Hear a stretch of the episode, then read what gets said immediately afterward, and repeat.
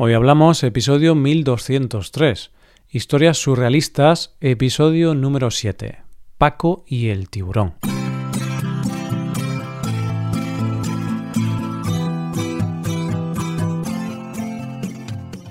Bienvenido a Hoy Hablamos, el podcast diario para aprender español. Hola, ¿qué tal amigos y amigas? ¿Cómo va todo? Espero que todos vaya genial. Hoy es viernes, día en el que publicamos dos episodios. Uno de esos episodios es el episodio Premium, solo disponible para los suscriptores Premium. En ese episodio, Rebe y yo hablamos sobre unas situaciones hipotéticas en las que tendremos que decidir una opción o la otra. Hazte suscriptor premium para poder escucharlo en hoyhablamos.com. Ahora, en este episodio del podcast diario, Paco nos contará una historia surrealista. Volvemos con la serie de historias surrealistas. En esta historia conoceremos el problema de Paco con un tiburón. Hoy hablamos de historias surrealistas.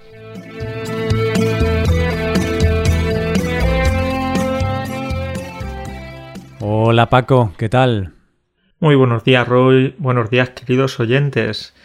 Si me preguntas qué tal, pues te respondo que inquieto. Muy inquieto, de hecho. ¿Sí? ¿Por qué? Porque hoy hay drama. Hoy hay drama. Hoy tenemos una de esas historias de historias para no dormir. Historias surrealistas. Sí, señor, sí, señor. Un episodio más de esta serie, que ya es el séptimo de, de la serie y hoy nos traes una historia. Por eso estás un poco inquieto, ¿no? Porque tienes ganas o estás un poco nervioso por contarnos la historia. Bueno, no quiero adelantar muchos acontecimientos, pero es que en esta historia se cruzan algunos de mis miedos. Es decir, hay un poquito de tensión, de fobias, miedo. Es decir, muy completito. Yo creo que me voy a poner a llorar cuando te esté contando lo que me pasó. Bueno, me gusta, me gusta. Tiene buena pinta, ¿eh? Una historia llena de, de emoción, de diferentes emociones. A ver, a ver cómo nos sorprendes. Vale, pues bueno, vamos a ver qué, qué, nos depara esta historia. Y es que me gustaría hablarte, me gustaría hablaros de una de las últimas vacaciones que pasé en Málaga. Málaga, ya sabes, una provincia de Andalucía y un lugar muy bello. Yo creo que tú también has estado en Málaga. Mm, efectivamente, estuve en el 2016, si no recuerdo mal. De hecho, que fui de visita a Andalucía y fui a verte a ti también con, con una amiga. Entonces estuvimos en Málaga y en Córdoba. Así que sí, Málaga, ciudad muy bonita. Málaga es una ciudad muy bonita, pero con algunos peligros, especialmente si estás en la playa. sí, pues yo me bañé y muy tranquilo. No te pasó nada, ¿no? Estás, eh, estás de una pieza. Estoy entero, Paco, entero. bueno, pues puedo contarte que en Málaga hay tiburones. ¿Qué me dices? Te lo digo, te lo digo en serio, en Málaga hay tiburones y esto es, esta puede ser la forma perfecta de empezar esta historia. Y es que quería contarte un problemita que tuve hace unos cuantos años. Cuando yo estaba en la playa, pues estaba ahí, tranquilo, relajado, tomando el sol, y de repente escuché gritos, escuché esa tensión, el miedo de unos niños gritando uh -huh. y entrando en pánico. ¿Sabes el por qué? Pues eh, porque había un tiburón, y no un tiburón de medio metro, un metro, no, no, un tiburón de cuatro o cinco metros, parecía una ballena. Uf, qué miedo. Saliste corriendo de ahí, supongo, ¿no? No, no, no, no, no, no salí corriendo. Ya sabes que yo soy socorrista, trabajé unos cuantos años en un parque acuático, entonces como socorrista tuve el deber, me sentí en la obligación de, de, ir a ayudar a esas personas. Yo no sentí un miedo tan, tan intenso como el resto de personas. Tú eres muy valiente, ¿no? Como trabajaste en un parque acuático, ya te ves con la capacidad de, de luchar contra un tiburón de 5 o de 4 metros.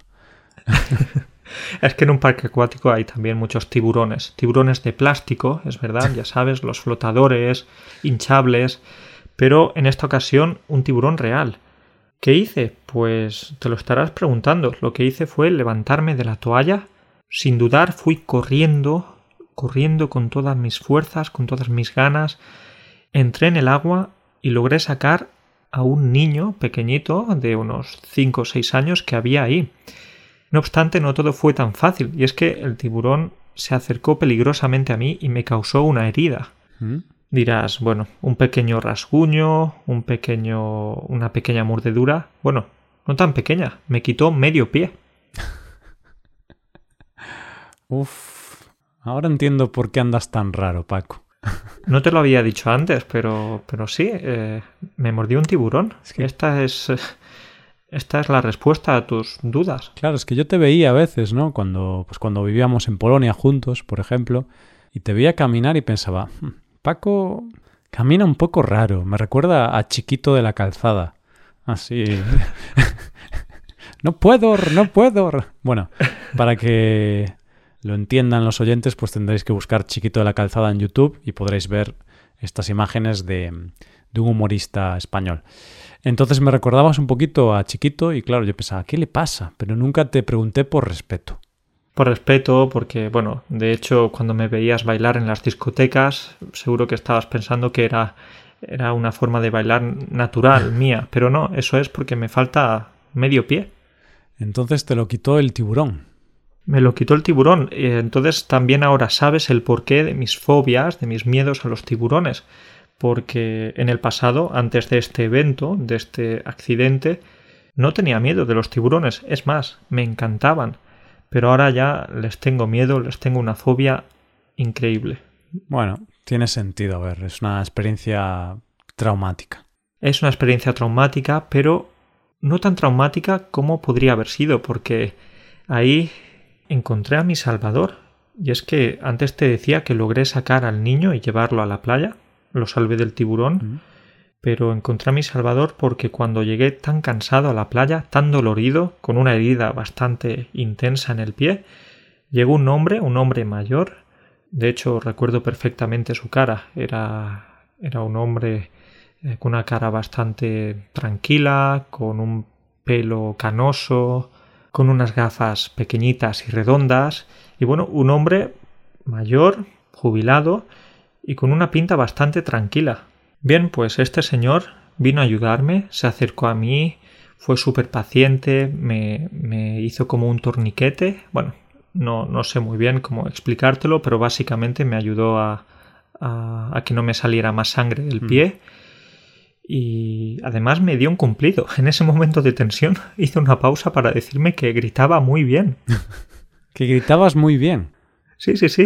Podría haberme dicho, oh, fíjate, eres muy guapo, me gusta tu bañador, no sé, cualquier otra cosa. No, me dijo que gritaba muy bien. Y es que, por supuesto, en esos segundos que transcurrieron desde que estaba en el agua hasta que llegué a la arena, estaba gritando bastante.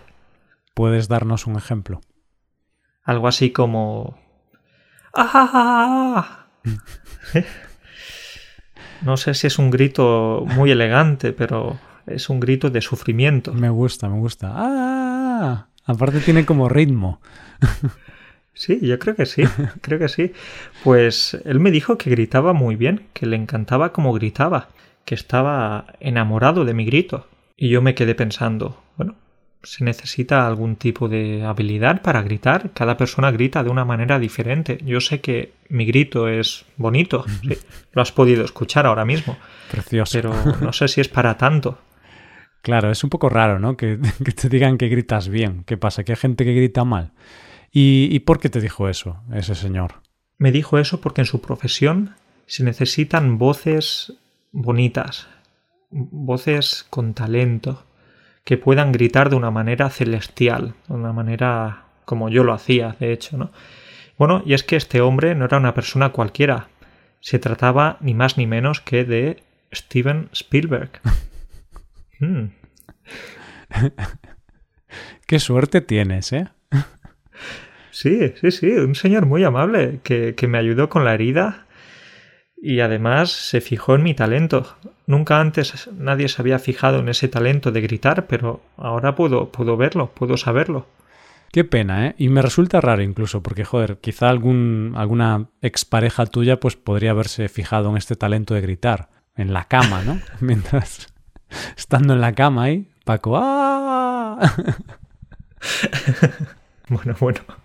Roy, eh, desde luego tengo que decirte que de momento nadie me ha dicho que grito muy bien. De hecho, él fue el primero en decírmelo y además me lo dijo con esa pasión, con ese, no sé, con esa dulzura que le caracteriza, me dijo Paco, me ha gustado muchísimo tu grito, me ha encantado. E incluso me dijo, bueno, me dan ganas de cortarte otro dedo para que vuelvas a gritar así, para, que vuelvas a hacer lo mismo. Es que él estaba disfrutando con ese grito. Es un poco macabro eso, ¿eh? eh es muy macabro. Parece que él disfruta con los gritos de personas sufriendo. No sé, tiene una mente un poco rara. Eh, es, un señor del que deberíamos desconfiar. bueno, pues tanto le gustó, tanto le gustó ese grito que allí mismo me hizo una propuesta. Me dijo que quería que yo participara en su próxima película de Tiburón, en, la ah. próxima secuela que tenía pensado hacer. Ah, vale, vale. Cuando dijiste lo de la propuesta, pensé que te iba a pedir matrimonio. ¿No? Como Paco, gritas tan bien que quiero casarme contigo. ¿Quieres casarte conmigo? Creo que no me propuso eso por la diferencia de edad. Ya sabes que él tiene como treinta y pico o cuarenta años más que yo. Entonces es posible que fuese por eso. Pero bueno, me ofreció participar en esa mítica película Tiburón. Estoy seguro de que has oído hablar de esa peli, la has visto, te suena. Mm, sí, por supuesto, por supuesto. Es una, un clásico, un clásico. Pues eh, sí, me dijo que yo iba a participar en esa película que si quería aceptar esa propuesta y no solo eso, sino que también me dijo que iba a ser el papel de mi vida. O sea, iba a ser protagonista o, algo así, ¿no? O sea, un papel importante. Eso es lo que pensé yo, eso es lo que me dijo. Finalmente eh, me engañó, me engañó, no, no fue totalmente sincero, porque cuando me dispuse a ir a la grabación a Madrid, curiosamente, a Madrid. No a Barcelona, no en otro lugar, a Madrid. O sea, una película de un tiburón se grabó en Madrid. Ya sabes que el cine es una mentira. Joder. Qué cosa. En Madrid no hay playa, no hay. Pero bueno, quizás eh, las piscinas pueden servir también como playas. Hay muchos, muchos em, mm. efectos especiales. Un río también, ¿no? Entonces yo me fui a Madrid con toda mi ilusión y, vi que todo era un engaño, que en realidad no iba a tener ese papel que yo pensaba, ese papel protagonista. Simplemente tuve un papel un poquito secundario. Bueno, no un poquito secundario, bastante secundario. ¿Mm? ¿Y qué, qué hacías? ¿Qué papel tenías? Yo tenía un papel en el que solo tenía que decir una frase. Eso sí, una frase muy importante y durante un momento de tensión de la película. Y bueno, esta es la descripción de la película, bueno, de la escena de la película en la que participo yo. Es que yo estoy sentado en la playa, ahí, tranquilo, relajado, disfrutando de un día soleado, y de repente se puede ver a lo lejos un tiburón enorme y por supuesto un montón de niños, personas, etcétera, corriendo, entrando en pánico, algo muy similar a lo que pasó en Málaga, hmm. recuerda, ¿sí? Sí. ¿Cuál era mi frase? esta frase pequeñita pero muy importante, algo así como Tranquilos, chicos, soy un socorrista titulado. Hice un curso de dos horas. Esta fue mi frase. ¿Qué te parece? Buenísima, ¿eh? La, frase del siglo. Supongo que ganarías un Oscar casi con esta frase. Me nominaron para dos Oscars, pero finalmente no, claro, no me dieron ninguno. Una salchicha de Oscar Mayer y... Dos salchichas de Oscar Mayer. bueno, vas a ver después que te voy a hablar sobre, sobre estas cositas, pero no adelantemos acontecimientos. Bueno, te preguntarás, ¿logré salvar a estos niños, a estas personas del agua? Pues eh, sí, lo hice, pero en esta ocasión con un final bastante triste, porque en la película muero. En la película el tiburón me come. O sea, que no duras ni, ni un minuto en la película.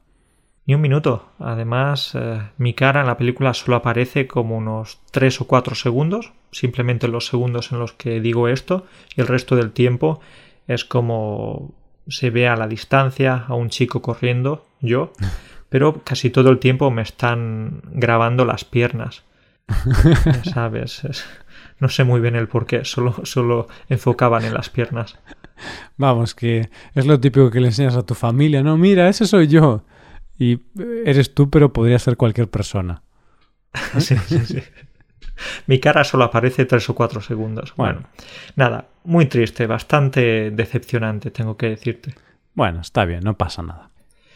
Como puedes imaginarte, esto tuvo consecuencias. ¿Mm? Es que me, me enfadé con Steven, ¿sí? Me enfadé con él y le dije que me había engañado, que me había traicionado y que tenía que compensarme de alguna manera. ¿Sabes cómo me compensó? Bueno, esto, esto es muy bueno. Es que me invitó a la ceremonia de los Oscars. Ah, Sí, Roy, sí. Aquí donde me ves, aquí donde ves a Paco, este hombre ha estado en una ceremonia de los Oscars. qué bueno, qué, qué glamuroso eres, Paco. Sí, sí, eh, ya lo sabes, el glamour, el estilo va conmigo. ¿no?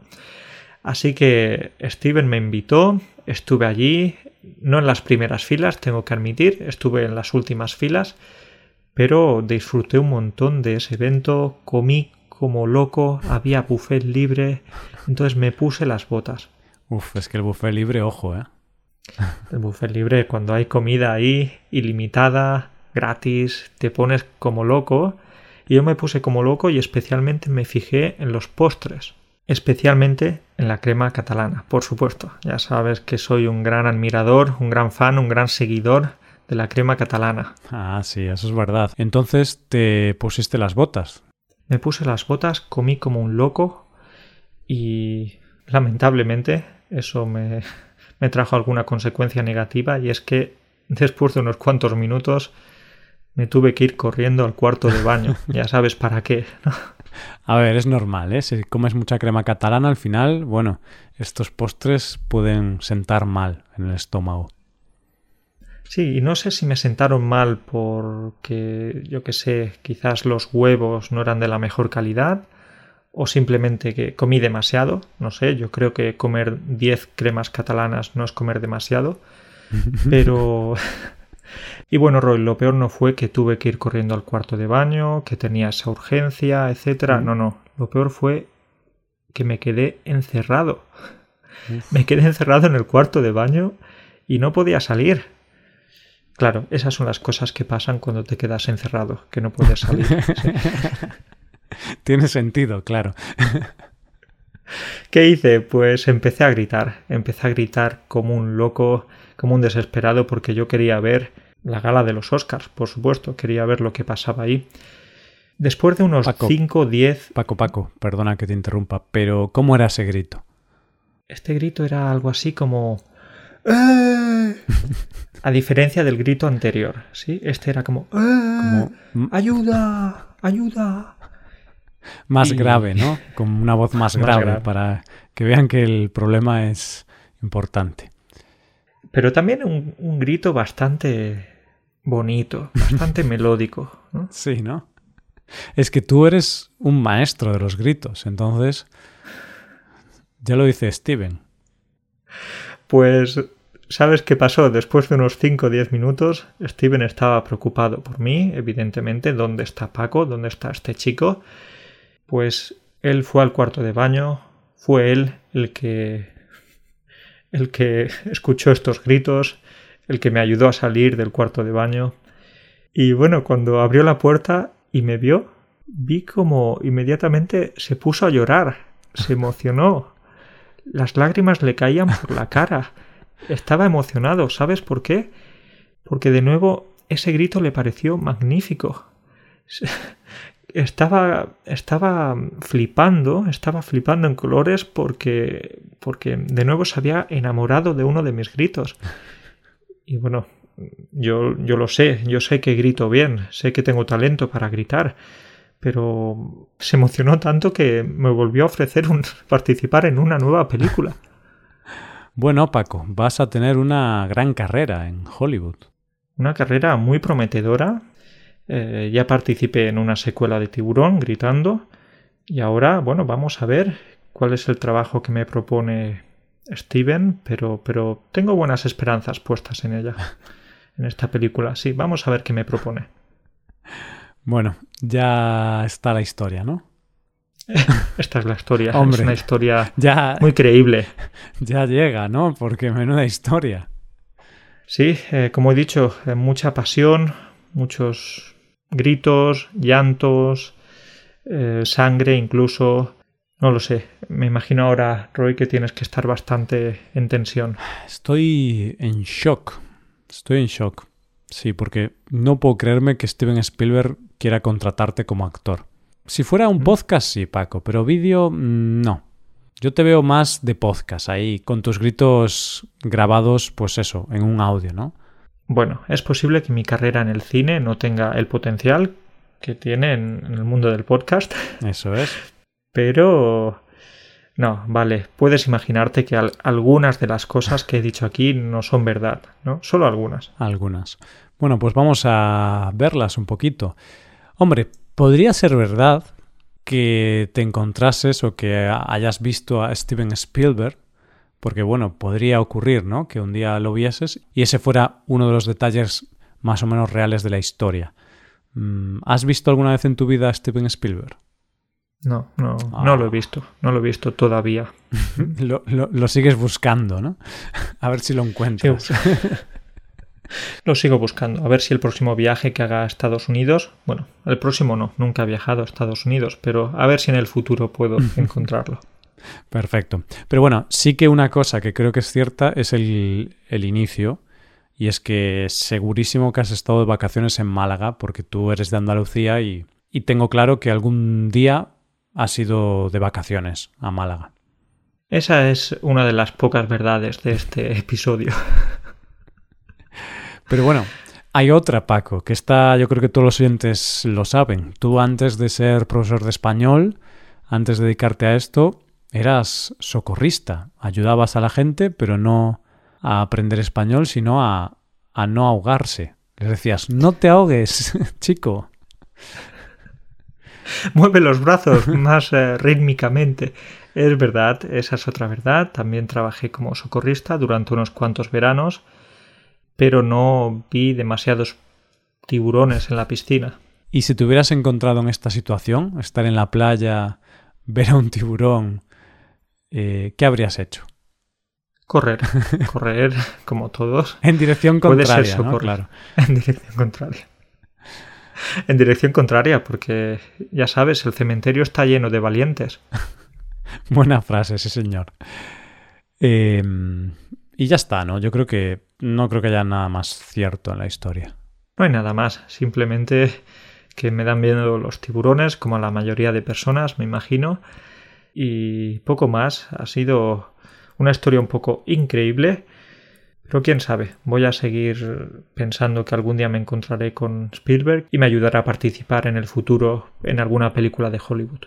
Bueno, Paco, pues en ese caso, acuérdate de mí y, enchúfame en la película, que yo de árbol puedo salir, así, agitando los brazos. señor árbol. El señor árbol. Sí, es un papel ambicioso, Roy. A mí me gustan grandes retos. El señor árbol, pues lo recordaré, lo recordaré, Roy. Eso. Y bueno, si alguien que conoce a Steven Spielberg está escuchando este episodio, mmm, decidle que nos mande un saludo. Estaría bien, ¿no? Porque a lo mejor de toda la gente que escucha este episodio, a lo mejor alguna persona lo conoce. Puede ser. Eh, es muy probable. Bueno, no sé si muy probable, pero es probable. Quizás eh, este hombre pues se dedica a estudiar español en su tiempo libre. ¿Quién sabe? Hmm, ¿Quién sabe? ¿Quién sabe? Nunca, nunca sabemos quién está detrás, Paco, porque sabemos que tú estás ahí, ¿no? Yo sé que yo estoy aquí, pero nosotros no sabemos a ver, sí que conocemos a algunos de los oyentes, pero hay miles de oyentes que, no, no los conocemos de nada y pueden ser de todo. Famosos, no famosos, charcuteros, veganos, eh, gente... Gente deportista, gente sedentaria. De todo. Astronautas. Astronauta no creo, ¿no? No hay, no hay cobertura. Carteros, futbolistas, mm, jugadores de cricket. cricket, bueno, un deporte interesante. No tengo ni idea de este deporte, pero suena bien. A ver, en, Inglaterra creo que se juega, ¿no? En la India también, me parece. En España no, no, no nos gusta. Pero eso, que hay de todo, ¿no, Paco? Entonces, a lo mejor alguna persona conoce a Steven Spielberg y a lo mejor pues hay personas que, que no han visto ninguna película de Steven Spielberg. Así que hay de todo. Esas personas que no hayan visto ninguna de sus películas, no sé si se merecen seguir respirando. Paco. Uy, perdona, perdona, que, que, me estoy volviendo loco ya. es que tienes una relación con Steven muy, muy profunda. Bueno, Paco, creo que ya podemos ir dejando aquí el episodio. Lo dejamos aquí. A ver cómo puedo recuperarme de esta, de esta tensión, de este nerviosismo que he sufrido durante este episodio. Y bueno, voy a desearte a ti y a todos una, una feliz semana. Mm, igualmente, cuídate mucho. Nos vemos la semana que viene. Hasta la próxima. Adiós.